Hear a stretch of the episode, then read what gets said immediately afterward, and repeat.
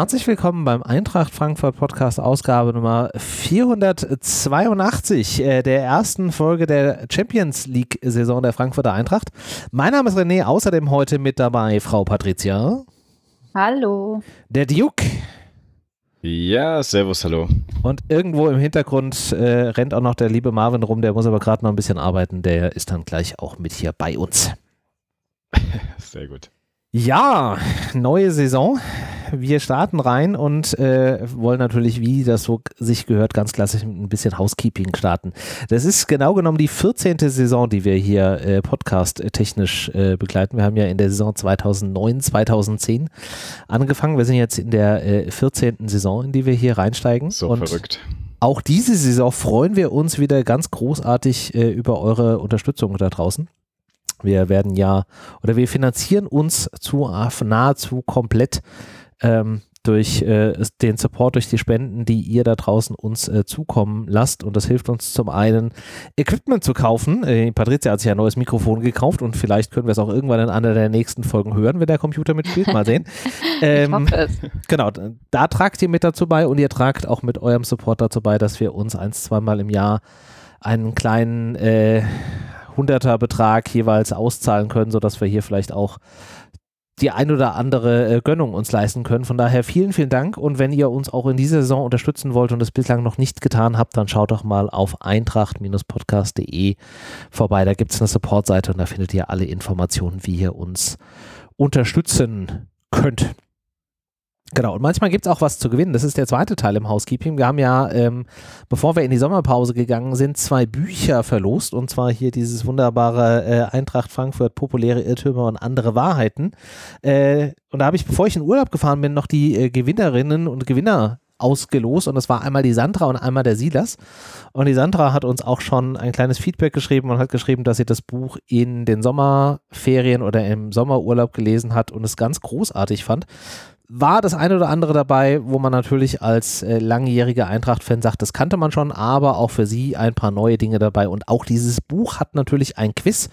Wie wir es ja aus der äh, Saisonrückblicksfolge gelernt haben, sind so Eintracht-Quizze ganz großartig. Und dann könnt ihr äh, euch mit diesem Buch am Ende, mit dem Quiz auch challengen, ob ihr auf dem gleichen Wissenslevel seid wie der liebe Marvin, der ja mit äh, wahnsinnigem Understatement dann doch noch irgendwie den Titel an sich gerissen hat. Die einen oder anderen werden sich vielleicht noch erinnern. Ja, so viel zum Erinnerung. Thema Housekeeping. Und jetzt lasst uns doch mal äh, reinstarten. Und wir haben uns für die erste Folge mal eine kleine Kaderbetrachtung äh, vorgenommen. Genauer gesagt eigentlich eine Betrachtung der Transfers. Weil da hat sich ja doch das eine oder andere getan und wir haben uns noch nicht mit allen so wirklich beschäftigt. Und äh, der liebe Dennis hat ja auch schon äh, im Vorgespräch gesagt, dass er vielleicht noch nicht so alles so komplett mitbekommen hat, weil er sich auch mal ein paar Tage rausgezogen hat. Ähm, und von daher lasst uns doch mal Bin so ein gespannt, bisschen ja. auf die Transfers gucken. Und ich würde sagen, wir fangen mal mit der Abwehr an. Und ähm, da haben wir ja drei Verpflichtungen, die da äh, zu Buche schlagen. Einmal der Herr Smolcic gekommen ähm, von Reika, ist ein Innenverteidiger, den wir für 2,5 Millionen Ablöse bekommen haben. Dann ja äh, Jerome Junior Ongonet, äh, ablösefrei aus Salzburg und Aurelio äh, Buta, rechter Verteidiger, auch ablösefrei von äh, Royal Antwerpen. Und ihr werdet gleich feststellen, wenn wir so durch die Transfers durchgehen, die Eintracht hat sich echt clever ablösefrei verstärkt. Ähm, Patricia, ihr hattet euch doch für äh, Fußball 2000 auch mal mit äh, den Transfers beschäftigt. Hattest du da nicht auch irgendeinen von den Abwehrspielern auf dem Zettel stehen? Habe ich das richtig im Kopf? Ja, habt ihr richtig mitbekommen? Könnt ihr jetzt das Video anschauen? Nee, nee Spaß. Nein, ähm, keine Cross-Promotion. Sowas machen wir nicht. nee, ich hatte tatsächlich Onguene äh, mir rausgesucht, beziehungsweise zugeteilt bekommen. Ich weiß es gar nicht mehr, wie wir das aufgeteilt hatten. Ähm, und äh, ja, soll ich einfach mal ein bisschen ja, was über ihn erzählen? Hau mal raus. Zumindest das, was Gerne. mir noch äh, in Erinnerung geblieben ist. Ähm, ja, Innenverteidiger, hatten wir schon gesagt, ist äh, sehr, sehr groß, 1,87 Meter, was man halt so erwartet von einem Innenverteidiger. Ähm, hat wohl auch die Physis, also ähm, ist stark, was so Kopfball, Zweikämpfe angeht. Ähm, also ein robuster Typ, der schien auch relativ selten verletzt zu sein. Also wenn was war, dann war das Corona oder er hatte auch Malaria von der ähm, Nationalmannschaft mal mitgebracht. Das war, da ist er wirklich länger ausgefallen, aber so, so richtig lange Verletzungen im Muskelbereich oder so hatte er bisher. Wir klopfen mal alle auf Holz noch nicht. Ähm, und äh, das, das ist schon mal gut, schon mal gut zu wissen, mhm. äh, was so ein bisschen seine Schwachstelle scheinbar war. Äh, ich hatte das auch bei Fußball 2000 gesagt, ich habe mich so ein bisschen durchs RB Salzburg Forum äh, gequält, ja, um mal so einen Eindruck Stelle. zu bekommen. Ja, ob da jetzt so viel Fußballexpertise ist, weiß man nicht, aber ähm, ja, deren, deren Konsens war auf jeden Fall, dass er so ein bisschen Konzentrationsprobleme hat, ähm, Spieleröffnungen noch nicht so ganz drauf hat und, und solche Sachen. Also alles, was so ein bisschen mit, mit, mit dem Mitdenken, würde ich sagen, und mit der Konzentration zu tun hat. Ähm, da hat er noch so ein bisschen seine Probleme gehabt, aber was auch auffällig war, wenn er dann mal mehrere Spiele am Stück hatte und auch äh, Stamm gespielt hat, was er ja bei RB Salzburg äh, durchaus auch schon getan hat, ähm, dann hat sich das gebessert. Also ich glaube, das ist so ein Typ, der kommt dann rein, wenn er, wenn er die Einsatzzeiten bekommt. Und mhm. ähm, da hängt es jetzt so ein bisschen davon ab, wie schnell kann er sich reinfinden und äh, ja, wie gut klappt das? Wir hatten, das hat mich so ein bisschen an Touré erinnert, ehrlich gesagt. Äh, der hatte ja auch immer so ein bisschen dieses, man hatte Stimmt. das Gefühl, der war manchmal mit dem Kopf nicht auf dem Platz. Mhm. Und ähm, das war das, was letztendlich ein bisschen sein Spiel kaputt gemacht hat. Ähm, zu ihm können wir ja später vielleicht auch nochmal kommen. Der hat sich ja jetzt äh, gesteigert auf jeden Fall. Und ähm, ja, das ist so ein bisschen, was Anguene ausmacht, beziehungsweise was so seine Schwachstellen sind, Stärken. Ähm, aber ich glaube, äh, ja, wenn der, wenn er Einsatzzeiten bekommen sollte, das weiß man ja noch nicht. Man ist ja, ja bisher ganz gut besetzt in der Innenverteidigung. Ähm, dann wird sich das bestimmt bessern und das ist halt ein, ein Spieler, der glaube ich, einfach diese Sicherheit braucht. Aber die Anlagen, die er mitbringt, sind auf jeden Fall vielversprechend und äh, passen, glaube ich, auch ganz gut. Ja, wenn ich das richtig verstanden habe, ist er auch, was Geschwindigkeit angeht, trotz Größe und ähm, Statur, trotzdem aber ja ein sehr schneller Spieler, was ja für, wenn wir vielleicht mit einer hochstehenden Dreierkette spielen, auch gar nicht so verkehrt ist, wenn du da auch nochmal so einen echten Flitzer in der Abwehr hast. Also Flitzer in Form von äh, Geschwindigkeit, you know? ja, ja, absolut. Also das ist äh, immer, immer hilfreich, vor allem wenn man ähm, vielleicht dann auch, wobei aktuell haben wir eigentlich recht schnelle Innenverteidiger. Aber wenn man zum Beispiel einen Hasebe da stehen hat, der es eben nicht mit dem Tempo ähm, wettmachen kann, der dann andere Vorzüge hat, ist es immer gut, wenn du einen schnellen Innenverteidiger noch dabei hast. Ja, ja. Das ist richtig. Der liebe Marvin ist dann jetzt auch wieder bei uns. Hi, hi, hallo. Wir sind noch bei der Innenverteidigung und gehen da mal so ein bisschen äh, die Transfers durch. Wir haben gerade davon äh, profitiert, dass die liebe Patricia sich ja für äh, einen anderen äh, Fußball-Video-Podcast-Gedöns äh, mit Ongone beschäftigt hat. Haben wir einfach mal ganz kreativ äh, die Redaktionsleistung abgezweigt. genau. Ähm, ja, das ist der eine Innenverteidiger und dann haben wir ja Smolcic, ähm, der ja aus der ähm, helft mir, Dingensliga kam. Ja, ja, aus der kroatischen Kroatisch. Danke. Ähm, auch noch ein recht junger Spieler, hat allerdings auch schon äh, durchaus so ein bisschen äh, mehr Erfahrung gesammelt, ist ja ähm, bei Reika auch sehr früh äh, Mannschaftskapitän geworden. Hat also auch durchaus schon Erfahrung damit, eine Innenverteidigung oder sogar eine ganze Mannschaft mal so ein bisschen äh, zu ordnen und äh, auszurichten, was ich auch nicht gerade unspannend finde mit seinen 21 Jahren.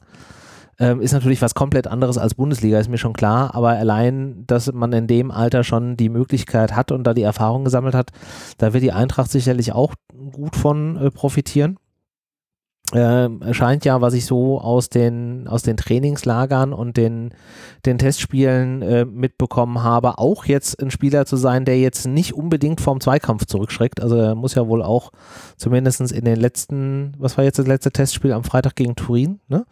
äh, muss er ja wohl auch den ein oder anderen äh, Spieler auf Turiner Seite mal, sagen wir mal, energetisch vom, von den Füßen geholt haben. Also auch durchaus einer, der mal so ein bisschen hinlangen kann was ja jetzt auch, glaube ich, nach dem Abgang von Hinteregger durchaus ein, eine Möglichkeit oder ein, ein, Skill ist, den wir in dieser Innenverteidigung vielleicht auch mal brauchen. Finde ich auf jeden Fall auch ganz spannend. Genau, und dann haben wir ja noch Buta als rechter Verteidiger, der ja gerade so ein bisschen am struggeln ist. Der war ja jetzt ähm, verletzt, hatte ja eine Knie-OP und die ist ja, wenn ich das richtig verstanden habe, auch nicht so richtig gut am Verheilen. Also der ist ja immer noch individuell am Trainieren und äh, im, im Kraftraum. Also scheint auch jetzt erstmal äh, kurzfristig nicht wirklich den Weg in, in die Startelf zu finden. Und wenn ich das ähm, äh, richtig verstanden habe oder richtig gelesen habe in den verschiedensten Blogs, die aus dem Trainingslager berichtet haben, ist das auch so, was so Mannschaftsgefüge angeht, da ist er auch so ein bisschen außen vor, oder? Marvin, Patricia, habt ihr da von Phil was mitbekommen dazu? Das kann ich nicht beurteilen, definitiv nicht. Also, okay. also ich kann nichts dazu sagen, ob, wie Buta momentan ähm, aufgenommen wurde. Da, da bin ich wirklich nicht nah genug dran. Also das wäre alles ähm, Hereingeheimnisserei. Also man ja. muss ja das beobachten und das auch beurteilen, was man im Trainingslager sieht oder bei den Leistungen. Da ist es natürlich so, dass er halt noch nicht in dieser Gänze mitwirken kann. Aber da sind wir zum Glück einigermaßen gut aufgestellt auf der Seite und äh, müssen abwarten, wenn er fit wird. Aber wir wissen, was er kann. Die Eintracht hat ihn nicht ohne Grund verpflichtet. Äh, Puter hat schon äh, Philipp Kostic mal kalt gestellt. Insofern das kann das ein perspektivischer Spieler werden auf der Seite. Aber wie das da innen genau aussieht, das kann ich nicht beurteilen. Okay. ist, halt, ist halt bitter mit der Knie-OP, wie du schon gesagt hast, dass er jetzt wirklich, ich weiß gar nicht, wie lange, äh, irgendwo hatte ich gelesen, September soll er wieder zurückkehren. Aber so um den ähm, Dreh, ja. Ist, ist, ist dann vielleicht auch viel äh, Glaskugelleserei. Was auf jeden Fall auch aufgefallen war, ich weiß gar nicht, ähm, als ich mir so die Sachen angeschaut hatte, wer wurde jetzt wie, welche Verträge, ähm, ja zumindest was veröffentlicht wurde, wie ist die mhm. Vertragslaufzeit und so weiter, war es bei ihm ja, er hat ja jetzt einen Vierjahresvertrag bekommen, die anderen zwei, die er vorher schon genannt hat, jeweils einen Fünfjahresvertrag.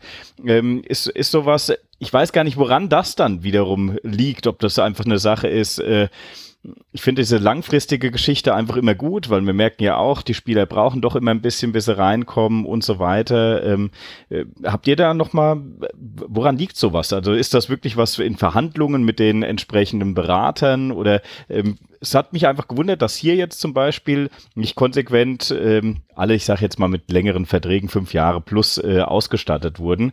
Äh, oder habt ihr da ist das einfach, äh, ist halt Also was so. ich mir, was ich mir im Falle von Buta vorstellen könnte, er ist ja ein Ticken älter als die anderen beiden, der ist ja schon 25, dass der Berater vielleicht an der Stelle einfach nicht über vier Jahre drüber hinausgehen wollte, um zu sagen, okay, dass du so mit ja, 28, 29, je nachdem, wie es halt läuft, einfach nochmal einen großen Vertrag nachlegen kannst, weil du dann vielleicht auch mit irgendwie so Richtung 30, 31 auch eher wieder in ein Alter kommst, wo du auf der Position Außenverteidiger, Schienenspieler jetzt vielleicht nicht unbedingt nochmal so den großen Anschlussvertrag kriegen kannst. Mm, okay, also vier Jahre ist ja auch schon nicht wenig. Ne? Ist, nicht der, wenig, äh, klar, aber, ja, ne, aber mal mit 28 kriegst du vielleicht eher dann nochmal, je nachdem wie es läuft, so den großen Vertrag irgendwo in, einer, in einem anderen äh, europäischen Land. Man ist ja, ja auch, äh, er hat glaube ich auch zwei Staatsbürgerschaften, ne? Portugal und was ist die zweite? Angola. Naja. Ähm, kannst du natürlich auch mit so 28, 29 dann da nochmal äh, zurück in die portugiesische Liga und da nochmal irgendwie bei Benfica oder irgendwas nochmal Geld mitnehmen oder weiß ich nicht, Italien, Spanien, was auch immer. Also könnte ich mir vorstellen, dass das ein Grund sein könnte, aber das ist jetzt auch eher Rätselraten. Ist wahrscheinlich bei, also ich habe auch keinen Grund jetzt gesehen, deshalb, also wahrscheinlich einfach ist halt so äh, mit den Beratern und so weiter, du sagst es ja schon, äh, wir sind ja auch dran bedacht, immer gut Abschlüsse zu machen. Umso Vielleicht kürzer, ist es auch so, so, ein Arbeitsglaube vom, äh, vom Berater, dass er sagt, er macht nie längere Verträge als vier Jahre oder irgendwas, weiß ja auch nicht. Also, ne? Du sprichst ja vielleicht gut. auch nicht wirklich dann viel mit dem Spieler selbst über so Vertragsgeschichten. Nee, das stimmt auf jeden Fall. Aber bin ich durchaus mal gespannt, wenn er dann Richtung September dann da auch wieder mehr ins, ins Mannschaftstraining äh, dann auch mit einsteigen kann und dann auch zur Verfügung steht. Ob wir dann vielleicht mal was in Richtung äh, Dreier-Vierer-Kette sehen. Fände ich auf jeden Fall mal spannend. Genau, und dann haben wir aber auch ja ein paar äh, Abgänge in der Innenverteidigung. Ein paar standen ja schon zum Ende des letzten Jahres fest. Also äh, Erik Durm äh, hat uns verlassen. Ich glaube, das ist auch ganz gut, was das Thema äh, Gehaltskasse angeht. Äh, Ilsanka ist äh, gegangen. Das war ja auch klar, dass der Vertrag da nicht verlängert wird. Danny da Costa ist auch gegangen. Der war ja auch mit Sicherheit jetzt nicht so günstig, was das Gehalt angeht. Und dann gab es ja noch die Thematik mit Martin Hinteregger. Da hatten wir ja im äh, Saisonrückblick äh, kurz das Thema nur angerissen und auf die Fußball 2000 Folge verwiesen. Und dann wurde da ja dann auch ein, wie ich finde, dann doch konsequenter, ähm, ja, eine konsequente Einigung erzielt und man, er hat halt dann seinen Vertrag bei uns aufgelöst und spielt jetzt in der, was ist das, vierte, fünfte österreichische Liga. Ich glaube, da sind jetzt auch alle Beteiligten ähm, sauber aus der Nummer rausgegangen, oder?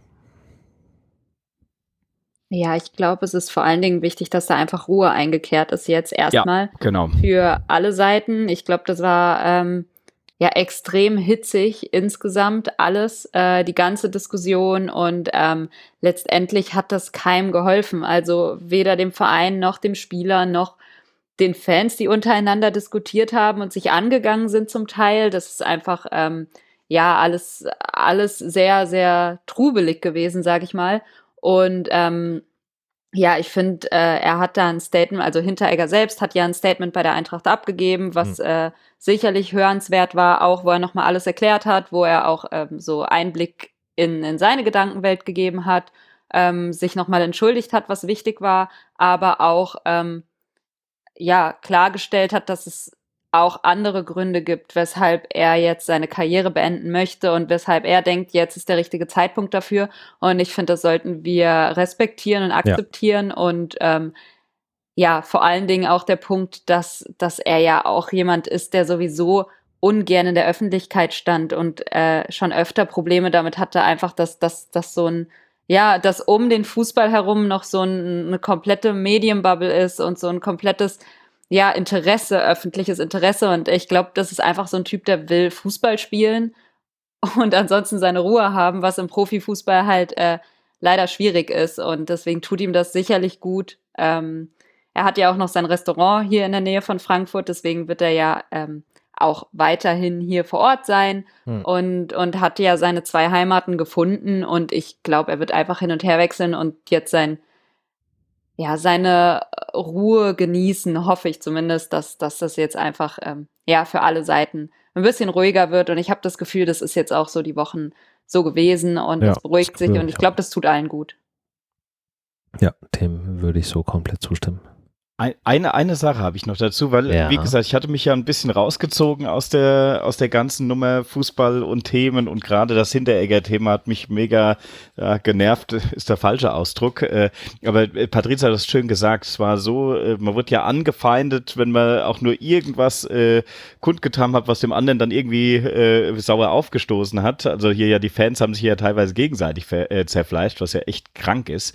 Ähm, wie ist aber denn da der aktuelle, Sta also der Vertrag Vertrag ist auf jeden Fall komplett aufgelöst und äh, im Endeffekt sind wir jetzt erstmal, oder weil es gab damals die Diskussion um, ruht der Vertrag nur, äh, ist das vielleicht mal, dass er sich mal, wie du auch sagst, Patricia, mal um Ruhe reinzubringen, er kommt jetzt erstmal da runter, es ist, äh, spielt da ein bisschen, kickt in, äh, in der unteren Liga, äh, oder ist das wirklich so ein harter Cut gewesen, weil das ist wirklich was, wie gesagt, ich habe mich mit der Thematik dann bis heute jetzt gar nicht mehr beschäftigt gehabt.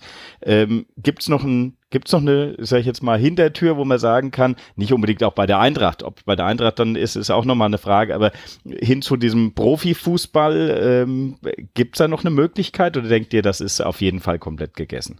Also ich gehe fest davon aus, dass die Eintracht sich vertraglich Dinge hat festschreiben lassen, äh, die es ihr ermöglichen, ähm, oder, oder Hinteregger es nicht ermöglichen, jetzt einfach im Winter äh, ohne Absprache zum Beispiel in die amerikanische Liga zu wechseln. Also ich gehe okay. schon hm. fest davon aus, dass es da, ähm, weil der Vertrag ruht und gleichzeitig verliert die Eintracht ja da das, das Potenzial auf eine Ablösesumme, ähm, dass es da Möglichkeiten gibt für die Eintracht dementsprechend zumindest ein Mitspracherecht zu haben, mhm. ne, in der fünften Liga oder wo auch immer. Und Siernitz sollte das alles kein Problem sein. Da kann er genau das machen, ähm, was er ja jetzt auch will. Und dann ist es in Ordnung. Aber ich glaube, oder ich, man kann als, man kann einfach der logischerweise als Profiverein davon ausgehen, dass es da irgendwas gibt, was festgeschrieben ist. Ja, es wird nicht so sein, dass er jetzt komplett frei ist. Ja. Ja, würde ich auch. Ist, ist es in euren, euren Augen realistisch, dass er nochmal ähm, ein bisschen höherklassig kickt? Ich kann, also ich, ich kann mir alles vorstellen. Ähm, weil wir müssen auch überlegen, wie ist es bei einem Profifußballer wie ihm, der ein Vollblutfußballer ist, ähm, ja. äh, mit der, mit seinem Lebens, mit seinen Lebensumständen. Ne? Vermisst er das den Profifußball vielleicht früher als gedacht? Ich meine, wir haben schon, äh, wir haben schon Leute wie Lothar Matthäus andauernd zurückkommen sehen. Lothar Matthäus, der dann äh, mit einem hohen Alter dann noch mal in der Nationalmannschaft gespielt hat. Ne? Ja, ist auch oh, da ja. ist er dann oh, zurückgekehrt. Also ich kann mir immer Ähnliches vorstellen für die Leute, die Fußball so intrinsisch in sich äh, haben und, und, und so lieben wie er, dann kann ich mir das schon vorstellen, dass er dann doch noch mal die größere Bühne sucht, um gerade vielleicht sogar Vereinen zu helfen. Halte ich für realistisch. Aber das, mhm. auch das muss man sehen. ehrlich sagen. Mal schauen das wissen nicht wir, sondern tatsächlich nur er. Und wenn er sich jetzt gerade wohlfühlt und vielleicht einen anderen Lebensabschnitt auch hat, dass er vielleicht, du hast, ihr habt es ja eben schon angesprochen, äh, sein, äh, sein ähm, Adler ähm, Kronberg, äh, das Restaurant, dann die Tatsache, dass er vielleicht mehr reingehen will in das äh, Helikopter-Ding. Ja, da gibt es genügend Ansätze und er ist ja auch niemand, der jetzt großartig Geld, wie soll ich sagen, zum Fenster rausgeworfen hat. Insofern mhm. könnte es auch einfach so reichen. Ja. Okay. Ich glaube, wir werden sehen und ich glaube, wir werden ihn auch noch oft genug in Frankfurt äh, sehen und ich würde mich auch nicht wundern, wenn er äh, eher früher als später in der Saison vielleicht auch im Stadion irgendwo im Fanblock steht. Schauen wir mal. Das kann auch sein, klar. Genau. Und dann taucht ja immer noch, wenn wir bei dem Thema Abwehr sind, äh, die Frage auf, was ist jetzt eigentlich mit äh, anderen Menschen in dieser Innenverteidigung, die vielleicht nur noch ein Jahr Vertrag haben und dann äh, gucke ich da Richtung Indika. Ähm, wie ist denn da so eure äh, Gefühlslage? Glaubt ihr, wir haben jetzt Glück und wir schaffen da eine Vertragsverlängerung oder gibt es jetzt bis zum Ende der, des Transferfensters noch einen weiteren wichtigen Abgang in der Innenverteidigung? Ich glaube, es kommt maßgeblich darauf an, wie die anderen Vereine ähm, am Ende der Transferperiode aufgestellt sind. Wenn es keine krassen Verletzungen mehr bei Top-Teams gibt, kann ich wirklich mir vorstellen, dass es so läuft, dass ein Diga vielleicht sogar den Vertrag äh, verlängert, der ihm gleichzeitig ein größeres äh, Volumen an äh, Gehalt beschert und gleichzeitig der Eintracht in der nächsten Saison eine Ablöse, dann hat er ja auch viele Fliegen mit einer Klappe geschlagen, indem mhm. er Champions League spielt, indem er vielleicht einen besseren Vertrag bekommt und äh, dann die Ruhe hat, vielleicht im nächsten Jahr nochmal den Verein äh, sich aussuchen zu können. Das mhm. kann ich mir alles vorstellen. Aber ich glaube, die Rechnung hat halt die Eintracht nicht alleine gemacht oder macht sie nicht, sondern ist maßgeblich darauf angewiesen, dass bei den anderen Vereinen, bei den Top-Vereinen nichts mehr in Sachen Verletzungen passiert. Mhm. Ja, ich glaube, das zieht sich jetzt noch ein bisschen. Also ähm, ich, ich glaube, Dika wird abwarten, auch mit einer Vertragsunterschrift, wie sich das jetzt noch entwickelt, ob noch ein Angebot reinkommt. Das ist ja auch irgendwie legitim. Also es kann sich ja immer noch bis zum letzten Tag was tun. Ähm, ich traue mich noch nicht, mich da zu sehr drauf zu verlassen, dass wir ihn weiter spielen sehen bei der Eintracht, aber es wäre mhm. natürlich geil. Also Kröscher hat ja gesagt, wir müssen nicht verkaufen, was einerseits irgendwie schon mal für mich heißt, okay, gut, die Möglichkeit besteht, dass er bleibt. Ähm, aber das heißt ja erstmal noch nicht, dass der Spieler letztendlich wirklich bleibt. Und klar, einerseits, er ist noch jung. Er kann ähm, auch, wie ihr schon gesagt habt, im nächsten Jahr immer noch gehen. Er kann, äh, er wird wahrscheinlich auch noch bei einem Top-Club in Europa spielen, wenn es nicht die Eintracht wird. ja. Aber ähm, er, er wird noch bei einem großen Verein spielen können und, und das Talent hat er und die Anlagen hat er und das Interesse wird da sein. Ob das dieses Jahr dann schon ist, werden wir sehen. Ähm, ich mache mir da so ein bisschen Gedanken, weil das ja so alles ins Rollen kommt jetzt. Auch Bayern hat sich ja der Licht geholt und dann ist ja quasi ein Platz bei Juve frei, aber Juve hat schon jemand anderen auf dem Schirm, aber man weiß ja nicht genau, dafür wird dann wieder woanders was frei. Also das kommt so ins Rollen ja, und ja. Ähm, da wird der ein oder andere Verein sicherlich auf Indika ein Auge werfen oder vielleicht sogar mal anklopfen. Und dann wird sich zeigen, wie ist das Angebot, ist, das, ist der Verein überhaupt interessant für ihn. Oder So hat ja was ganz Spannendes gesagt. Also So hatte sich ja geäußert und gesagt, der, da ähm, die Eintracht ist gerade ein richtig spannender Verein und es stehen große Dinge an, die man ja auch gemeinsam ähm, ja geholt hat. Also die Champions League und dass sich da ja jeder Spieler dreimal überlegen muss und sollte, ob man denn jetzt genau wechselt, ob das der Zeitpunkt ist zu wechseln oder ob man nicht eben doch bei der Eintracht bleibt und das gemeinsam erlebt. Hm. Und ähm, ja, ich glaube schon, dass das bei vielen Spielern im Kopf ist auch. So, was mhm. mache ich? Ist das, äh, ist jetzt der richtige Zeitpunkt oder eben nicht, weil das jetzt nochmal eine andere Ausgangslage ist mit der Eintracht, die halt eben Champions League spielt. Also du musst nicht zwingend woanders hingehen, um dir mal den Traum der Champions League zu erfüllen und du musst auch nicht zwingend irgendwo anders hingehen, um dich zu zeigen auf großer Bühne. Das kannst du immer noch so in der Champions League Saison machen mit der Eintracht und das ist schon krass. Ähm, von daher so zwiegespalten. Ne? Ja. Ich habe so ein bisschen Hoffnung, dass er bleibt, weil ich mich sehr, sehr freuen würde. Andererseits habe ich dann Angst, dass wir ihn ablösefrei abgeben müssen nächstes Jahr. Äh, das wäre bitter letztendlich. Aber ich habe auch gleichzeitig Angst, dass wir ihn jetzt schon abgeben müssen. Also es ist einfach so ein Chaos und ähm, ich bin sehr gespannt, wie das, wie das letztendlich ausgeht bei ihm. Ja. Ich deute diese Aussage von Kröscher mit nach wir müssen nicht verkaufen, aber auch so, dass man sich dieses Szenario, was passiert, wenn Endika nicht verlängert und trotzdem bleibt und er einfach nächstes Jahr ablösefrei geht, dass man auch das mal äh, durchkalkuliert hat und zumindest da ja dann auch irgendwie am Ende mal, wenn man also sich alle Zahlen anguckt, zu einem Punkt kommt, wo man gesagt hat, auch damit kann die Eintracht wirtschaftlich leben. Was ich ja auch schon mal eine ne, ne wichtige Aussage finde. Also zumindest das, wovon ich ausgehe, dass man das, ähm, dass ein, ein Kröscher als Sportvorstand das gemacht hat und sich auch mal so ein Szenario angeguckt hat. Ähm, und das fände ich dann auch schon ich mir mal das eine wirklich Aussage. nur schwierig schwierig vorstellen kann. Also da musst du wirklich sagen, gerade Endika ist natürlich jemand, äh, der dir auch gut Geld in die Kasse spülen könnte. Ihr habt es gerade gesagt, dieses Karussell, dass äh, der wechselt zu dem und der Verein sucht jetzt nochmal da, ist ja eigentlich nur gut für äh, jemand wie Krösche, der eben sagt, das treibt normalerweise den Preis auch dann für einen Spieler wie Endika nach oben. Ähm, für uns als ja. Fans ist das natürlich wieder eine bittere Situation. Aber zu rechnen mit äh, nächstes Jahr ablösefrei, ich glaube, da wird eher wirklich am Angebot etc. nochmal so gearbeitet, dass er ja, es wird, es wird ja, mit Sicherheit keine hohe Wahrscheinlichkeit so macht. haben, aber äh, man äh, wird sich ja als Verein auch so ein Szenario mal angucken. Also ich finde, das ist sehr interessant zu sehen, wie viele Ebenen das Ganze hat. Denn äh, die Aussage, wir müssen nicht verkaufen, finde ich, ist ja, eine, ist ja erstmal eine geile Aussage. Ja? ja.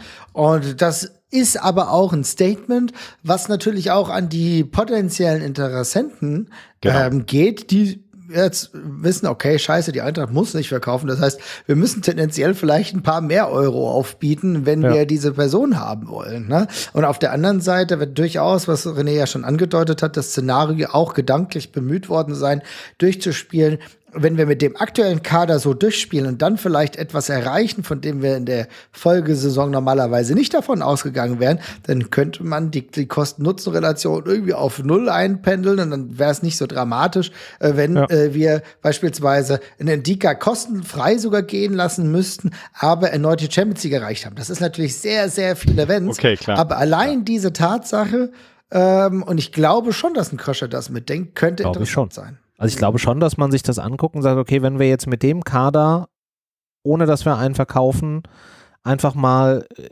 durchrechnen oder mal äh, an uns angucken, was könnte das denn sportlich für uns bedeuten? Und am Ende stehen wir vielleicht auf wieder einem internationalen Platz und kommen in der Champions League über die Gruppenphase und streichen die ganzen ähm, die ganzen Prämien, äh, Fernsehgelder, Trikotverkäufe und so weiter ein. Wo kommen wir denn am Ende dann da raus? Also ich gehe schon davon aus, dass man sowas mal einfach durchgespielt hat. Also wäre zumindest mal meine minimale Erwartungshaltung in diesem doch durchaus sehr durchkommerzialisierten Fußballbusiness, dass man sich solche Dinge auch mal anguckt. Und dann glaube ich schon, dass man auch so einen Verlust durchaus dann mal dagegen legt und sagt, okay, kommt da am Ende eine schwarze Null raus oder ist sogar irgendwie eine leicht positive Zahl da? Also wäre jetzt mal meine Erwartungshaltung, ja, ja, ja. dass die das tun.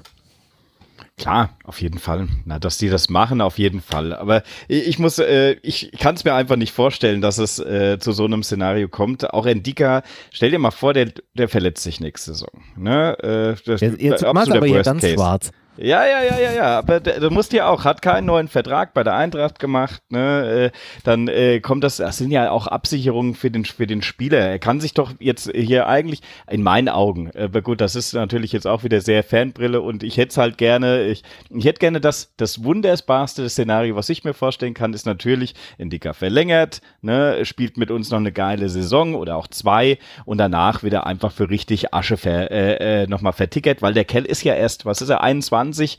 Das heißt, äh, da ist mit 23 kann der immer noch sehr, sehr gut irgendwo spielen, jetzt das alles mitnehmen, uns richtig Geld in die Kasse spülen. Es ist normalerweise eine schöne Win-Win-Situation, aber klar, logisch, ich habe völlig recht. Äh, am Ende liegt es eh an ihm, an seinen Beratern, auch was ist die Eintracht bereit, um das Gehaltsgefüge in der Mannschaft nicht äh, komplett äh, auf den Kopf zu stellen. Das sind natürlich alles Punkte, die berücksichtigt werden müssen. Es wäre natürlich super schade, wenn äh, jemand, nämlich gerade der ist natürlich, gehört zu diesem Potenzial, wo du sagst, trotz nur einem Jahr Vertrag noch, kann der richtig Geld in die Kasse spülen. Wenn du jetzt nochmal einen neuen Vertrag mit ihm machst und er hat dann vielleicht nochmal äh, drei Jahre dran gehängt und spielt nochmal zwei für uns, kannst du ihn wahrscheinlich immer noch für einen Superpreis verkaufen. Er hat dir die Leistung gebracht über eine lange Zeit. Aber gut, wie gesagt, wir werden es sehen. Äh, ich drücke die Daumen und ich denke, wir alle drücken die Daumen, äh, dass wir ihn nächstes Jahr noch in unserem Trikot sehen und äh, hoffentlich dann auch mit einem etwas längerfristigen Vertrag und nicht ablösefrei dann am Ende. Also ich glaube schon, dass der Berater bemüht sein wird, da jetzt nochmal einen, einen Vertrag jetzt irgendwie rauszuholen. Entweder halt eben mit einem Transfer zu einem anderen Verein oder halt eben, wie Patricia gesagt hat, man hat jetzt hier die Möglichkeit bei der Eintracht äh, einen großen internationalen Wettbewerb zu spielen. Ich will nicht dieses, so oft dieses Wort Champions League bemühen, weil ich erschrecke mich dann immer wieder, wenn ich das sage. Ähm, sich da auf dieser Bühne zu präsentieren und vielleicht sogar nochmal äh, die aktuelle ähm, das aktuelle Gehalt nach oben zu schrauben, was ja dann, wenn man vielleicht im nächsten Jahr oder im übernächsten Jahr mit einem anderen Verein verhandelt, natürlich auch nochmal eine ganz andere Ausgangsposition bietet. Also wenn ich Berater wäre, wäre ich jetzt schon bemüht, das Ding jetzt nicht einfach stumpf auslaufen zu lassen, sondern da nochmal irgendwie äh, an diesen finanziellen Zahlen so ein bisschen zu schrauben und da vielleicht nochmal ein, eine neue Ausgangslage zu schaffen. Von daher gehe ich schon davon aus, dass das ein durchaus, äh, ein Szenario mit einer durchaus hohen Wahrscheinlichkeit sein wird. Aber ich glaube auch, und da bin ich auch wieder bei Patricia, dass das jetzt einfach sich langziehen wird und wir wahrscheinlich erst eher so Richtung Ende der Transferphase da dann irgendwas hören werden. Das wird jetzt nicht in den nächsten zwei bis drei Tagen passieren. Leider. W wann schließt dieses Jahr das Fenster? Ich hatte gehofft, du stellst diese Frage nicht, weil ich weiß es ehrlicherweise Doch, äh, letzten, letzte, ähm, letzter Tag August. Ist das letzter Tag August? 31.8. Uh. Ich glaube ja. Das ist ja wirklich ewig noch, ja. Okay. Ja, ja, das ist halt genau die Problematik und dementsprechend haben wir eben zu Recht davor gewarnt, dass es gerade bei ihm, aber halt auch leider bei ein paar anderen Namen äh, ein bisschen ein Zeitspiel ist. Ne? Also ich meine, wir haben, sind gut aufgestellt, das ist ja das Gute. Ihr habt es ja eben schon erwähnt, gerade in Smolcic, der im Training offenbar eine sehr, sehr gute Figur macht. Dann haben wir weitere Leute wie Touré, die den Vertrag wahrscheinlich verlängern. Okay, nee, der könnte uns auch noch viel Freude machen. Eine Tutor wird, hat verlängert. Also insofern, das sind alles so Sachen, die sind ganz gut. Aber bei Intika müssen wir ein bisschen die Daumen drücken, dass das vielleicht funktioniert. Ja. Na, da hast du natürlich, Marvin, du hast vorhin schon gesagt, es muss sich ja nicht mal jemand bei den anderen verletzen, sondern es kann auch sein, dass sie einfach schlecht in die Runden starten. Irgendwo, äh, ne, Klar, du merkst, ja. dass noch Behandlungsbedarf ist. Äh, ja, das ist, das ist natürlich eine, eine Mistsituation, ja. Okay, gut, ne? Ein ja, weil ich meine, ne, so, so auch, auch Spiele äh, beziehungsweise Vereine in einer hohen Range, ähm, ja. die plötzlich die ersten Spiele komplett verdaddeln und überhaupt nicht gut starten, ne? Äh, dann kann das ganz schnell passieren, dass sie sagen, okay, Richtig. die Innenverteidigung funktioniert Richtig. in dieser Saison nicht, ne? Kann ja sogar auch sein, selbst so Vereine wie Liverpool oder so plötzlich merken, okay, das geht nicht. Weil das ist, ehrlich gesagt, das hype ich nicht zu hoch, ist natürlich schon eine Dika auf einem ähnlichen Level. Also der kann schon Champions League und der kann schon Premier League bei gehobenen Vereinen spielen. Deswegen ist die Gefahr bei ihm natürlich immer sehr hoch. Ja. Transferfenster schließt übrigens am 1. September, nicht am 31. August. Na gut, aber das ist ja fast gleich. Fast gleich, genau. Krass, das ist echt am 1., also das heißt am 1. September um 18 Uhr. Korrekt. Ach, krass. Genau. Okay. Na, außer, wir den, lernen hier was dazu. außer in den Niederlanden und in der Türkei, da ist es tatsächlich der äh, 31. August. Mhm. Na gut, dann Na gut. So sei es. Und bis nach ja. Portugal kannst du sogar noch bis zum 22. September wechseln, aber ich glaube, das ist jetzt keine, äh, keine präferierte Liga, wenn es jetzt um den nächsten Schritt geht. Wahrscheinlich eher Richtung, ja, wenn dann wahrscheinlich eher Richtung Premier League oder Italien, Spanien. Okay. Aber noch Spannend. Siehst du, das ist natürlich eine interessante Information. Das heißt, am 1. September für die Leute, die live zuschauen wollen, dann wahrscheinlich der Red Light Day. Aber wie ich gerade feststelle, wegen, wegen dem 1. September dann ohne mich. Naja, irgendwas ist ja immer. Ja. Ich glaube, das werden die Leute, wenn sie jetzt einfach die nächsten zwei Tage dann in ihr Kopfkissen geweint haben, auch irgendwie verkraften können, Marvin. Nun gut. Lass uns Frech. mal von der, von der Abwehr ins äh, Mittelfeld wandern. Da hat sich ja auch das eine oder andere getan. Zum einen hat äh, die Eintracht äh, zwei Spieler fest verpflichtet, nämlich Christian Jakic und äh, Jens Petter Auge. Ähm, beide hatten ja eine ja, Kaufoption, Kaufmöglichkeit im Leihvertrag drin und sind jetzt fest verpflichtet worden. Äh, außerdem auf der Zugangsseite haben wir zum einen Marcel Wenig, der ja äh, bei den Bayern aus der U19 kam. Ich hatte den immer so ein bisschen wahrgenommen als äh, potenzieller Spieler für äh, die äh, zweite Mannschaft der Eintracht. Scheint sich aber ja jetzt auch durchaus im Trainingslager ganz gut äh, gezeigt zu haben. Wenn ich das so richtig mitbekommen habe. Und dann haben wir ja noch Farid Alidou, der vom Hamburger SV ablösefrei kam, der eher so für die Außenbahn auch mitgedacht ist. Und dann gab es ja noch äh, diesen äh, wunderbaren Transfer eines äh, ehemaligen Weltmeisters. Die Eintracht hat wieder einen, einen Weltmeister im Kader, nämlich Mario Götze. Und jetzt hätte ich gerne mal von euch gewusst, äh, gewusst, auf so einer Skala von 1 bis 10, wie sehr wart ihr zu dem Zeitpunkt, als das bekannt wurde, gehypt von diesem Transfer? Marvin, fang du doch mal an.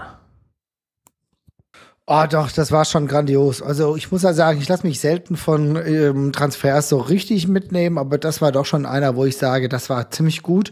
Ähm, allein, weil das eine Ausstrahlungswirkung hat. Ne? Mhm. Wir wissen nicht hundertprozentig, wie ähm, er in der Bundesliga erneut performen wird.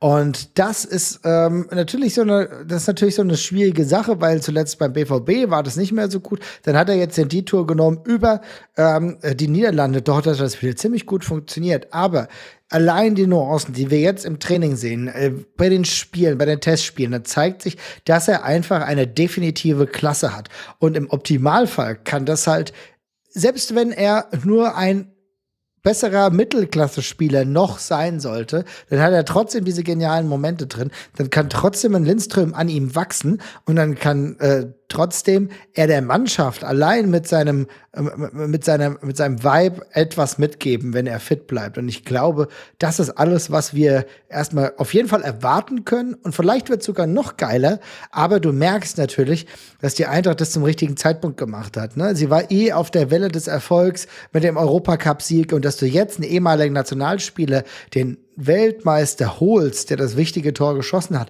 der aber auch davor schon in sehr vielen Spielen ein Schlüsselspieler war, dass du den jetzt holst, das siehst du alleine an den Tri Tri Trikotverkäufen, wie die Leute total nuts gehen. Und ich freue mich einfach, dass er da ist und ich bin gespannt, was er bringt.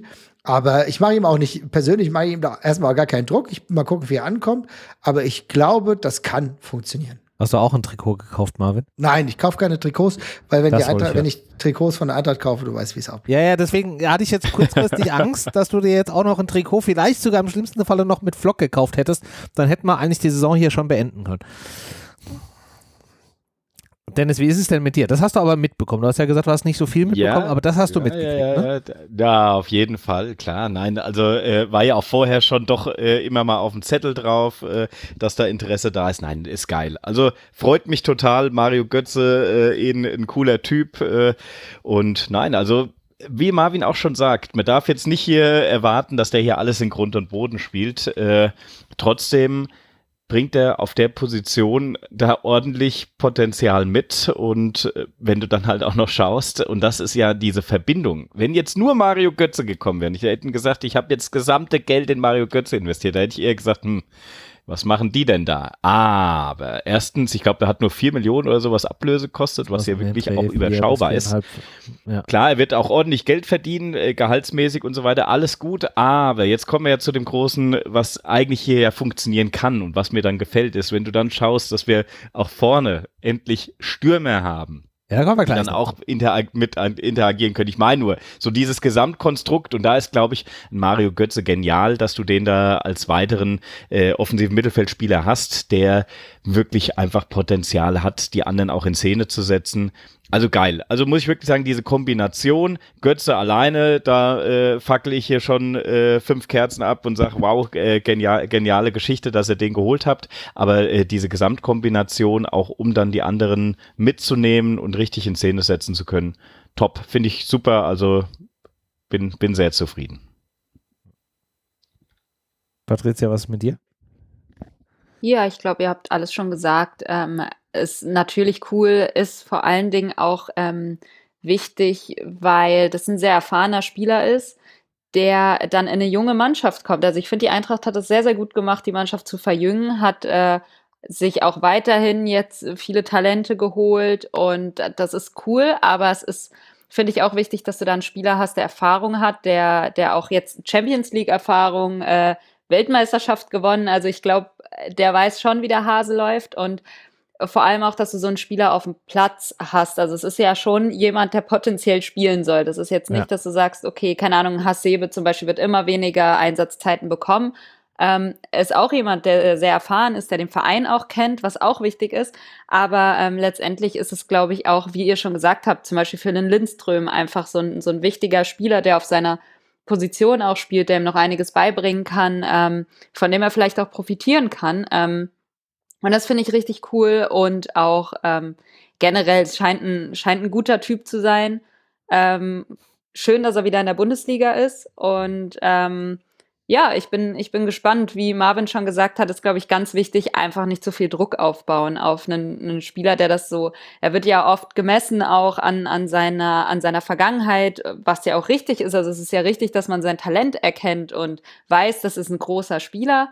Aber ähm, ich gehe da auch relativ entspannt ran und äh, der soll erstmal ankommen, soll mal auf ein paar Spielminuten kommen und ähm, ich habe da gar keine Zweifel dran, dass der gute Momente auf dem, auf dem Platz zeigen wird. Also es hat sich ja schon in den Testspielen so ein bisschen gezeigt, mhm. beziehungsweise in denen, in denen er gespielt hat letztendlich, ähm, dass er schon echt ein gutes Auge auch für Räume hat und so. Also der sieht echt Räume, wo du nicht mal wusstest, dass, also dass dieser Raum existiert. Und das ist schon, kann der Eintracht helfen, ist ja auch so eine Fähigkeit, die äh, mitunter immer mal gefehlt hat in, in den letzten Jahren. Also wie oft haben wir uns beschwert, ach ja, wir haben nicht so kreative Spieler oder denen fällt nichts ein. Und ich glaube, genau da kann man mit einem Götze ansetzen, dass der eben, dass dem eben doch was einfällt und dass er es auch umsetzen kann.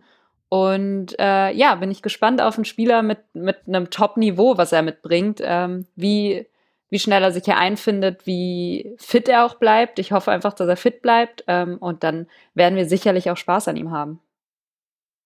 Hm. Wie ist denn bei dir, René? Äh, ich habe eins von diesen Trikots gekauft. Kam sogar sehr schnell. Oha. Äh, also eine 11, weil du sagst zwischen 1 und 10.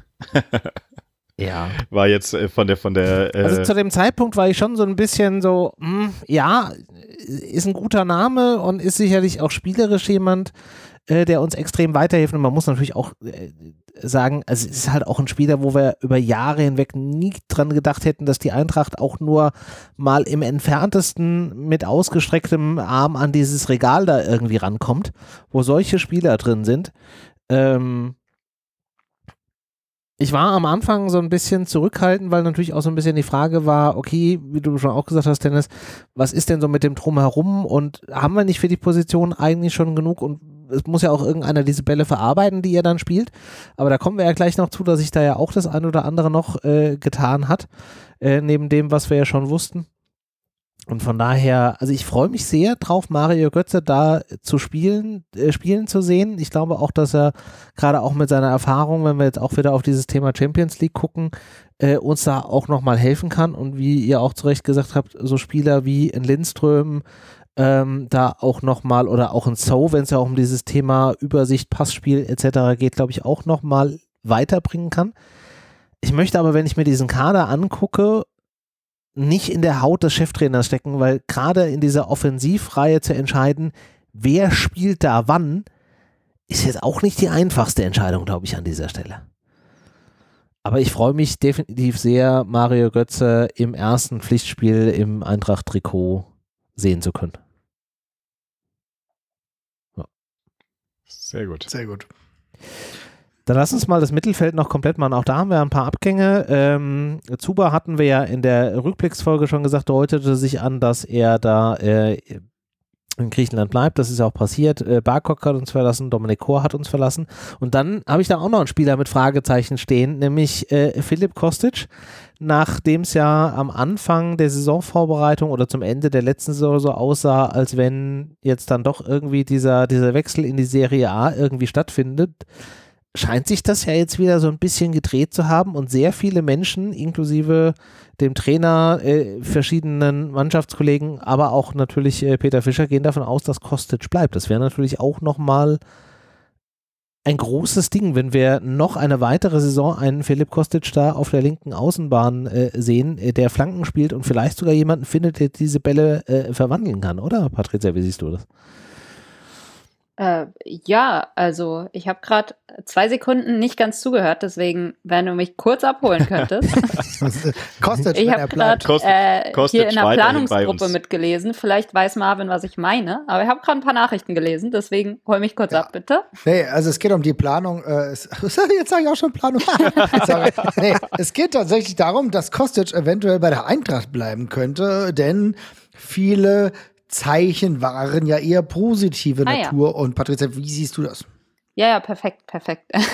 Das sehe ich natürlich sehr positiv. Äh, ich würde mich freuen, wenn das klappt. Äh, ich glaube, das meinte René dann ja auch mit den Pässen, die kommen könnten und mit den Flanken und dass da, dass man da jetzt auch mit den neuen Stürmern sehr gut von profitieren könnte, sicherlich. Ja. Von daher würde ich mich ähm, sehr freuen, wenn das klappt. Ähm, so oder so, wir hatten ja auch schon gesagt, äh, Philipp Kostic sowieso eine Eintracht-Legende, aber es wäre schon auch cool, ihn mit der Eintracht noch in der Champions League zu sehen und die Qualität auf der linken Seite ist ja auch ähm, nicht zu bestreiten. Also wenn, wenn er geht, würde das ja trotzdem wehtun. Ähm, auch wenn man nachgebessert hat, auch wenn man Neuzugänge hat, äh, aber ein Philipp Kostic ist nicht so einfach zu ersetzen und mhm. von daher wenn man den halten kann, wenn er bleiben möchte, das ist ja auch ein Punkt, ähm, wenn er da Bock drauf hat, weiterhin sehr, sehr gerne. Also ich stehe ihm da nicht im Weg und ich glaube auch niemand anders äh, würde da jetzt irgendwie sich beschweren, wenn er bleibt. Von daher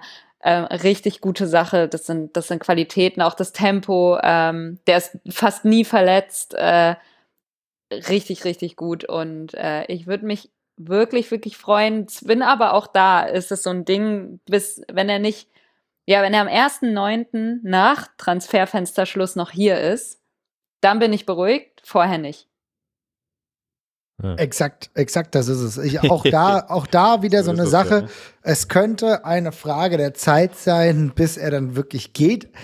Weil natürlich dieser Wunsch, der ist ja immerhin noch verbrieft. Das ist klar. Er würde ganz gern eigentlich noch mal in Italien, vorzugsweise tatsächlich bei Juve, ähm, Fuß fassen. Das müssen wir jetzt sehen. Die finanziellen Mittel für Juve sind jetzt auf jeden Fall da durch den Delicht-Transfer, ganz ja. klar. Die Frage ist, besteht Vakanz auf der Position? Will ich tendenziell immer noch sagen, ja, wir müssen abwarten. Aber was cool ist, ist die Körpersprache. Und bei Kör Körpersprache, die kennen wir bei Kostic, das sagt immer viel aus. Eine gewisse Unzufriedenheit. In, ich erinnere mich an die vergangene Saison, als wir relativ fahrlässig die Champions League haben äh, davonziehen lassen. Da war seine Körpersprache überhaupt nicht so gut.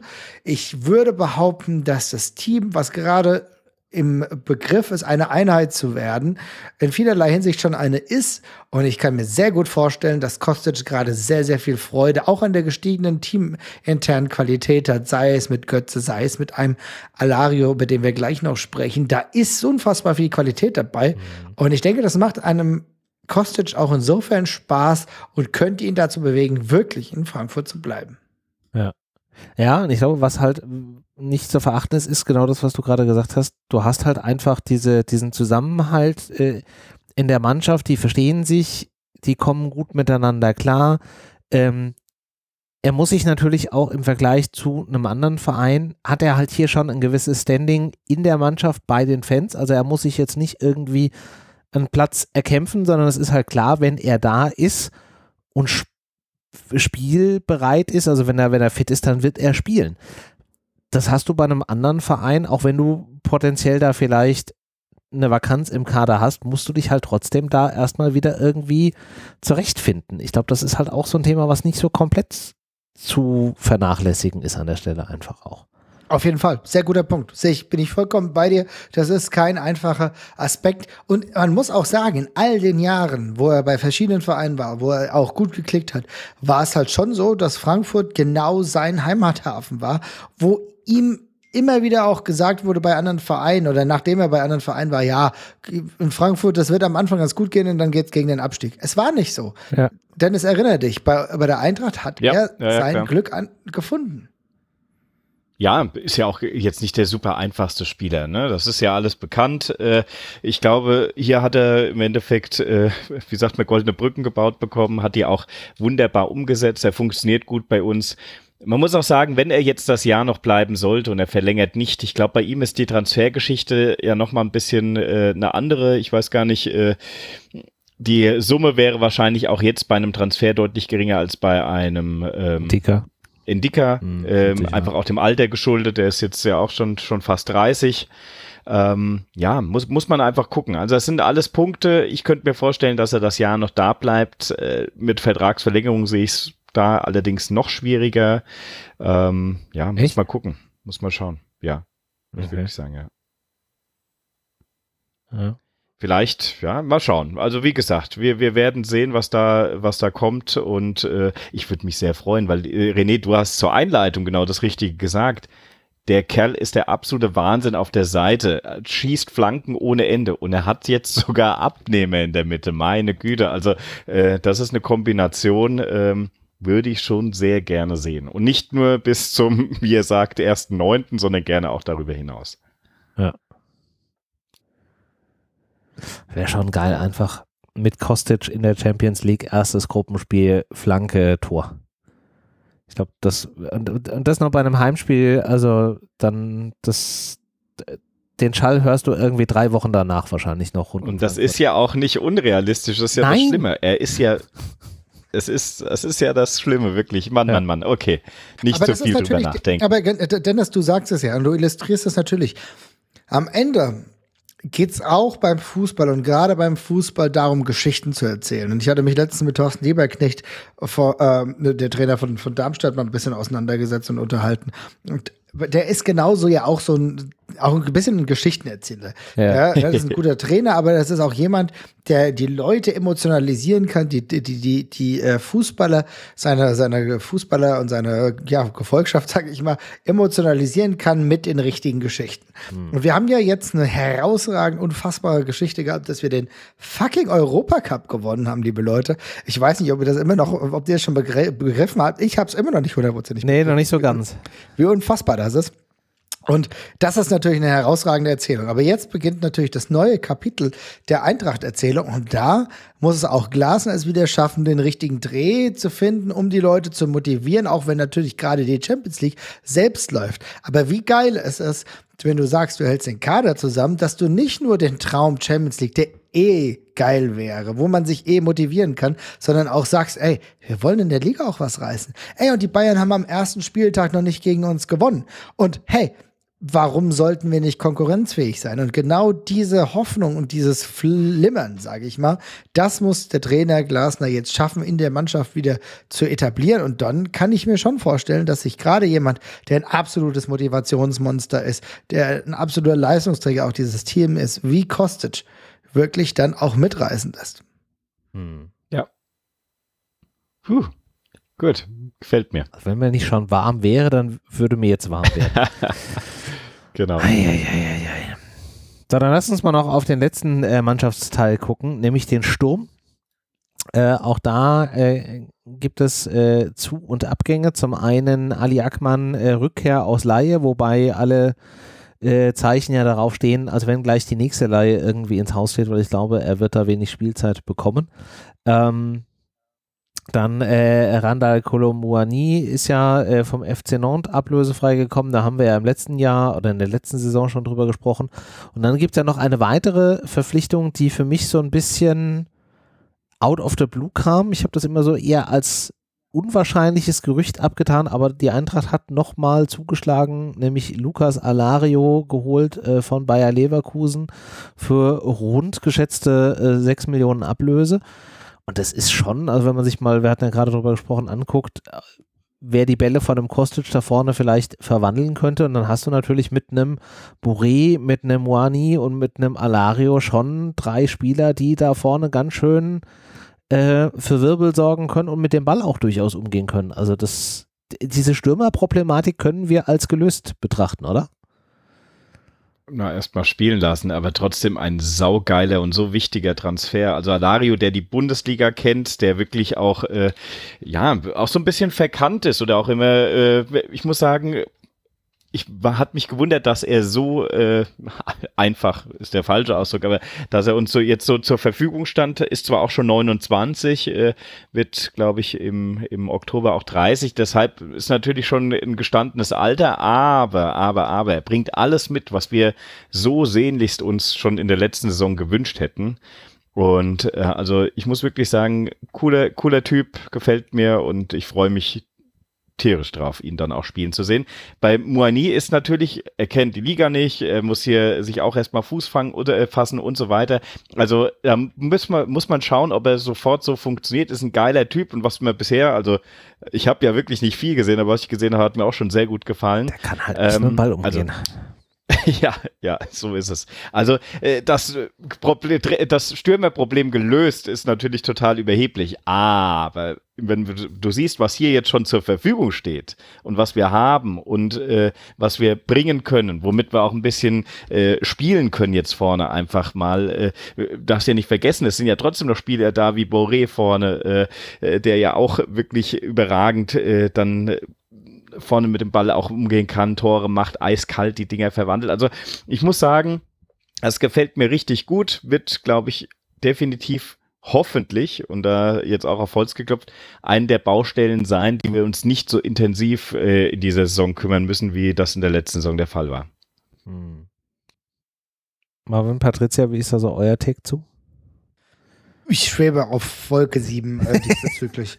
Äh, denn ich muss wirklich sagen, die Eintracht hat es geschafft, aus dem Stürmer Manko, ähm, wo ich ja eigentlich echt schon begeistert war, wie die Eintracht das in der letzten Saison dann noch umgesetzt hat, nachdem Boré weit über sich hinausgewachsen ist und so, vielleicht oder vielleicht nicht über sich hinausgewachsen, aber zumindest so schnell ein Niveau erreicht hätte, bei dem man normalerweise sagen muss, hey, mach das in zwei Jahren und das ist alles cool, aber er hat es in einem Jahr geschafft, er ist zum Leistungsträger geworden. Ich äh, habe immer das Gefühl, dass Boré in dieser Gesamtheit noch gar nicht genug gelobt werden kann und es war herausragend, aber jetzt hast du es geschafft, andere Spieler zu verpflichten. Die, der lange Atem bei ähm, einem ähm, äh, bei einem Kolomoani hat sich ausgezahlt. Jetzt ist er da und das wird ein Killer. Keine Ahnung, ob er diese Saison schon 15 Tore macht oder ob es nur 10 werden. Aber der Junge wird ein Killer und Alario ist ein Kind, will ich sagen, fast der Bundesliga. Der, ja. ist, der feuert sofort ab, der ist einsatzbereit und die Art und Weise, wie wir dann bei der Eintracht spielen, wird dann auch darauf hinauslaufen, ob beide spielen, einer äh, spielt. Aber dass du die Verfügbarkeiten hast und dass, wenn wir lange, vielleicht sogar in drei Wettbewerben unterwegs sind, dass jeder genug Einsatzzeit bekommt, glaube ich schon. Aber es ist schon, also die ersten drei, vier Stürmer der Patrizia, die können sich echt sehen lassen. Ne? Ja, ich finde es so geil, auch wie variabel der Sturm dadurch ist. Also das sind alles trotzdem noch unterschiedliche Stürmertypen. Mhm. Also Boré ja sowieso kein, kein richtiger Mittelstürmer so.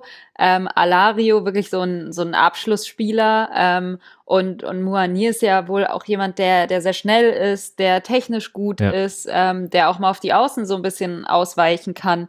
Ähm, das, das ist schon sehr spannend, auch was da möglich ist an Kombinationen Möglichkeiten, wenn du bedenkst, dass du auch noch diese ganzen offensiven Mittelfeldspieler hast, die auch alle sehr geil sind. Also einen Götze, ein Kamada bisher, der ja auch noch nicht weg ist, ein Lindström, das sind, das sind alles so, so coole, interessante Spieler. Und ähm, ja, wie die dann auch alle zusammen agieren werden. Ähm, und, und wen du da aufstellst, da beneide ich Glasner jetzt wirklich nicht drum, weil, ähm, also einerseits, es ist sehr entspannt, du hast wirklich viele Möglichkeiten. Andererseits sind das alles gute Spieler und ähm, haben sicherlich auch alle ihre Stärken und Ansprüche. Also jetzt ein Boré, ein Kamada, ein Lindström, die ja maßgeblich auch, auch in der letzten Saison beteiligt waren am Erfolg der Eintracht. Und dann jetzt aber auch äh, Spieler wie Muani, wo du dich drum drum bemüht hast, den du unbedingt haben wolltest, ähm, ein Alario, der auch aus der zweiten Reihe bei Leverkusen jetzt zur Eintracht kommt, weil er ja spielen möchte. Also der ist ja jetzt, der hat jetzt auch nicht aus Spaß irgendwie gewechselt. Ähm, von daher sind das, äh, ist das auch eine Aufgabe da, irgendwie was zu, was zu finden. Aber ähm, ich glaube, es ist letztendlich eine Entlastung. Also es sind sehr, sehr viele Spiele. Es wird sich jemand verletzen, wahrscheinlich zwangsläufig. Es wird mal jemand krank ausfallen. Und ähm, dann ist es schon entspannend zu wissen, du hast so viele Optionen und du kannst, also du, du kannst eigentlich kaum dich beschweren, dass du jetzt irgendwie zu wenig Spieler hast. Von daher hm. richtig, richtig cool. Trotzdem jetzt die erste Startelf auszuwählen. Ähm, ich würde komplett dran kaputt gehen, glaube ich. Ich, ich würde vor, zusammenbrechen vor meinem ähm, Blätterstapel und mir da irgendwie alles zusammenzeichnen, wer wo wie spielen könnte, aber wer dann auf der Bank wäre, wen ich einwechseln könnte und uh, zu welcher Minute. Und ich glaube, ich würde mir da, ich würde komplett kaputt gehen. Und ich hoffe, Oliver Glasner ist da entspannter und äh, hat da wahrscheinlich auch einen besseren Einblick in was er will und was, was die Jungs auch bisher schon geleistet haben oder eben auch noch nicht.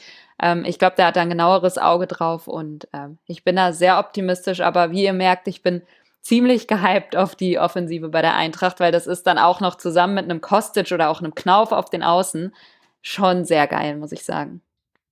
Aber auch zu Recht und begründet, Patricia. Es ist ja nicht, dass wir hier jetzt äh, was hypen, wo jeder sagt, sag mal, sind die total wahnsinnig, sondern es ist halt auch richtig Potenzial da. Geil. Hm. Also gefällt mir. Ich ja. brenne auch für den ganzen Quatsch. Ich, ich auch. Ich habe auch richtig Bock auf das erste Pflichtspiel. Ich will aber dieses Aufstellungsthema nicht ganz in Richtung Glasner schieben, sondern äh, das ist eher so ein kleiner Spoiler. Damit werden wir uns nächste Woche äh, beschäftigen, Thema Aufstellung. Also Patricia, Hausaufgabe für dich setz dich in deinen Blätterwald und äh, fang mal an zu zeichnen. Ich bin mal gespannt, was du dann an, an Aufstellungen da nächste Woche rauszauberst. Habe ich euch schon gesagt, nächste Woche kann ich leider nicht. Ähm, dann verschieben wir das einfach auf die nächste Folge, zu der du kannst. ja, aber da werden wir uns dann äh, nächste Woche genau. mal äh, mit beschäftigen. Aber ähm, wir haben ja noch eine, eine Frage zu diesem äh, ganzen äh, Thema Eintracht und ähm, vielleicht passt das auch ganz gut jetzt äh, bei dem Kader-Thema. Äh, der liebe Marvin war das nämlich, glaube ich, der das hier eingetragen hat, nämlich die Frage, muss die Eintracht jetzt ihr Image ändern vom Underdog zum Erfolgsverein? Und ich glaube, da spielt auch äh, der Kader eine, eine wichtige Rolle. Marvin, magst du das kurz einmal erläutern, wie du auf diese Idee kommst? Naja, also ich glaube, das ist eher so eine, das ist eigentlich fast eher so eine Frage, die so ein bisschen ins Marketing der Eintracht geht, ne? Was die Eintracht ja über Jahre hinweg sehr erfolgreich gemacht hat, ist, dass sie gezeigt hat, dass sie der Underdog ist, an den man sich gut reiben kann, mit dem man auch gut arbeiten kann, wo es dann schon ein bisschen darum ging, sich als Underdog gegen die Großen zu verkaufen, um dann irgendwie erfolgreich zu sein. Ne? Also keine Ahnung, ähm, das Spiel gegen die Bayern war natürlich äh, ein paar Excellence geprägt dafür, aber auch in der Folgezeit. Immer auch äh, Red Bull beispielsweise geärgert, ne? wo du auch, ne, wir sind, wir, wir sind so der Verein, der noch irgendwo am Boden ist, auf dem Boden ist äh, der Tatsachen, während Red Bull irgendwie nur einkauft, einkauft, einkauft, einkauft und äh, eigentlich gar nichts erwirtschaftet. Also dieses äh, daraus sich so ein bisschen etwas über die Jahrzehnte etabliert hat und jetzt kam ja sportlicher Erfolg dazu. Das hat wir jahrelang ja nicht so. Und ich weiß nicht, ob es noch so lange funktioniert, dass die Eintracht genau dieses, sag ich mal, Underdog-Image weiterfährt oder sie vielleicht jetzt auch im Wandel begriffen ist, sich selber zu verändern. Denn es, du kannst es nicht wegreden, die Eintracht ist mittlerweile ein Erfolgsverein geworden. Ja, 2018 die Position äh, der Liga-Zugehörigkeit in den letzten Jahren, wo wir schon öfter an der Champions League geklopft haben, im Halbfinale der Euroleague waren, die jetzt die Euroleague sogar gewonnen haben. Auch zwischenzeitlich immer wieder im DFB-Pokalfinale, Halbfinale waren. Also wir sind extrem erfolgreich durch die, durch die letzten Jahre gekommen und da stellt sich halt mir die Frage, kann das jetzt eine Aufgabe oder sogar eine Schwierigkeit sein für die Eintracht, weg von diesem Underdog-Image zu kommen, hin zu, wir sind jetzt vielleicht sogar einer der Top-Vereine in der Bundesliga und jetzt müssen wir anders damit arbeiten. Wisst ihr, was ich meine? Ja, ich verstehe es. Ähm, Auf jeden Fall. Mhm. Ich, ich sehe auch die Aufgabe in den nächsten Jahren, wenn es so weitergeht. Ich finde, einerseits aktuell ähm, geht es noch, weil sich das erstmal noch bestätigen muss. Also nicht in dem Sinne, dass kein Erfolg da war die letzten Jahre, sondern ähm, man hat ja auch gesehen in der letzten Saison, die Liga-Platzierung war dann trotzdem Platz 10. Ähm, klar, du hast die Europa League gewonnen, wir wollen jetzt hier gar nicht, das wollen wir nicht unter den Teppich kehren, aber ähm, letztendlich hätte, wärst du da irgendwie rausgeflogen, dann wäre das auch wieder was anderes. Also ich finde, das muss sich alles noch festigen. Es kann aber auch sein, dass das an mir liegt und meiner Angst, dass irgendwie mit einem Fingerschnips alles weg sein könnte. Also ich habe immer noch bei der Eintracht dieses Gefühl so, ach, huch, äh, plötzlich ist es wieder eine ganz schlechte Saison, woher auch immer. Und ich glaube, daran muss man sich erstmal selbst gewöhnen. Vielleicht habe ich auch noch nicht diesen Schritt gemacht, den die Eintracht schon längst vollzogen hat, hin zu diesem erfolgreichen Verein. Aber ähm, ja, das, das muss sich bestätigen. Aber dann, ähm, selbst dann, finde ich, hat die Eintracht trotzdem noch so dieses, ja, ich, ich würde jetzt sagen, Self-Made ist vielleicht im Profifußball generell immer ein bisschen überzogen, aber ähm, ich sag mal, also so ein gewisses Self-Made-Image, dass sie das über Jahre er erarbeitet hat, erarbeitet hast, durch gute Arbeit, durch gute Transfers, ähm, dass du eben ja Spieler entwickelt hast, die dann verkauft hast, neue Spieler. Du hast ja jedes Jahr einen Umbruch gehabt, den du jedes Jahr wieder gut gehandelt hast. Ähm, und das ist, finde ich, trotzdem noch eine andere Story ähm, als die vielen anderen Vereine, die vielleicht erfolgreich sind, die aber auch ein anderes Budget hatten schon von, von Grund auf, die auch andere Strukturen im Verein haben, äh, die vielleicht gar kein richtiger Verein sind. Da muss man ja auch mal hinschauen. Das sind alles Streiche so Sachen, das vielleicht.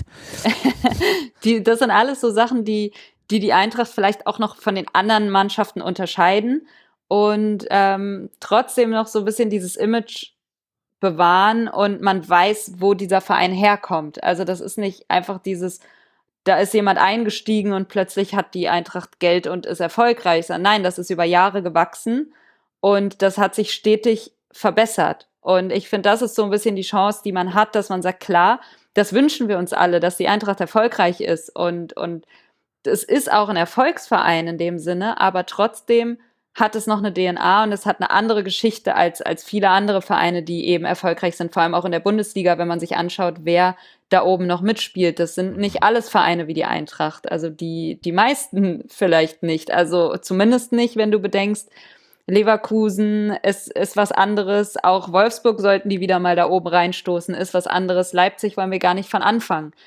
Die Bayern, okay, das ist äh, auch über Jahre gewachsen, aber mittlerweile in der Liga für sich selbst da unterwegs. Ähm, das sind alles andere Geschichten und von daher mache ich mir da erstmal, zumindest zu diesem Zeitpunkt, noch nicht so die Sorgen, dass, dass die Eintracht da komplett ihr, ihr Gesicht verliert, um das mal so zu sagen. Ich weiß gerade nicht, wie ich es besser ausdrücken kann, aber mhm, einfach dieses, was sie bisher ausgemacht hat. Ich glaube, das wird immer, zumindest ein, ein, Teil davon wird immer noch bleiben.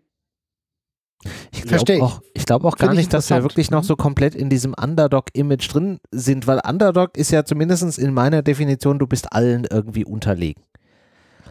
Aber sind wir ja eigentlich gar nicht. Wenn wir mal äh, äh, realistisch sind, hätten wir auch in den vergangenen Jahren, klar, dann hast du so diese fünf, sechs Vereine, die da oben sind, aber dann hast du ein großes Feld von, ähm, von Mannschaften, wo der eine immer den anderen schlagen kann. Und sind wir uns mal ganz ehrlich, wenn wir uns in manch einem Bundesligaspiel in der letzten Saison oder in der vorletzten Saison besser angestellt hätten, dann hätten wir das auch geschafft.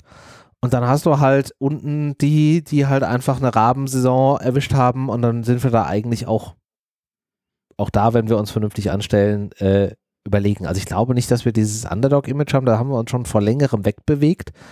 Ähm, und ich weiß nicht, ich wäre da so ein Stück weit bei Patricia, man müsste jetzt, ob wir wirklich ein Erfolgsverein sind, langfristig ein Erfolgsverein sind, muss sich dann noch zeigen.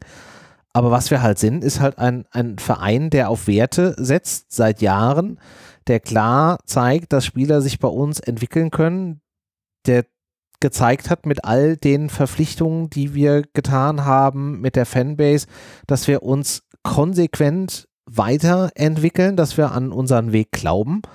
Und ich glaube, das vermitteln wir als, oder das vermittelt die Eintracht als Verein schon ganz gut. Und ich weiß nicht, ob das, ob da jetzt so ein großer Wechsel in dem, in dem Image, was da gezeigt werden muss, wirklich äh, vollzogen werden muss.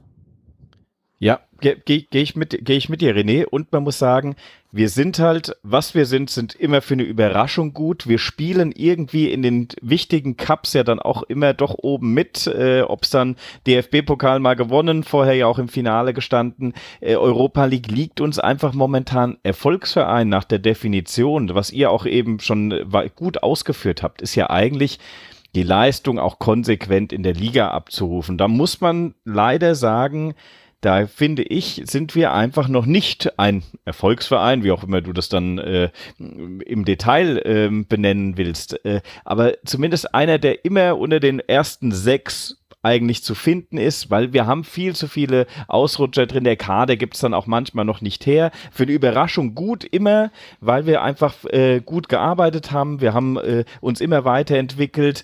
Und wir, wir leben den Moment, und das merkst du auch, dass dieser Verein ein, ein Event-Verein äh, ist, denn bei so großen Spielen da muss ich schon sagen, ja klar waren wir der Underdog hier, Europa League zu gewinnen. Wer hätte das vorher? Da hätte jeder gesagt, seid ihr total bescheuert. Wer hat euch denn hier, äh, ihr, ihr, was habt ihr geraucht so ungefähr? Ähm, nein, aber Zeug. der, ja, genau. Und dann am Ende ziehst du das gnadenlos durch und spielst da auch konsequent dein, dein Stiefel runter, hohe Leistungsniveau, äh, ein richtig gutes Leistungsniveau und spielst wie eine Erfolgsmannschaft. Das stimmt. Du, du bist, du spielst wie ein Erfolgsverein. Wenn dann aber wieder die Gesamtbetrachtung, und da muss ich sagen, Patrizia, du hast es am Anfang richtig gesagt, wenn man dann wieder sagt, natürlich wollen wir heute nicht meckern und äh, für diese Betrachtung der Bundesliga-Saison, aber wenn du dann wieder das Abschneiden da, hättest du dich nicht qualifiziert, bist du gar mit ein bisschen Abstand dann noch, hast viele Spiele unnötig verloren und so weiter.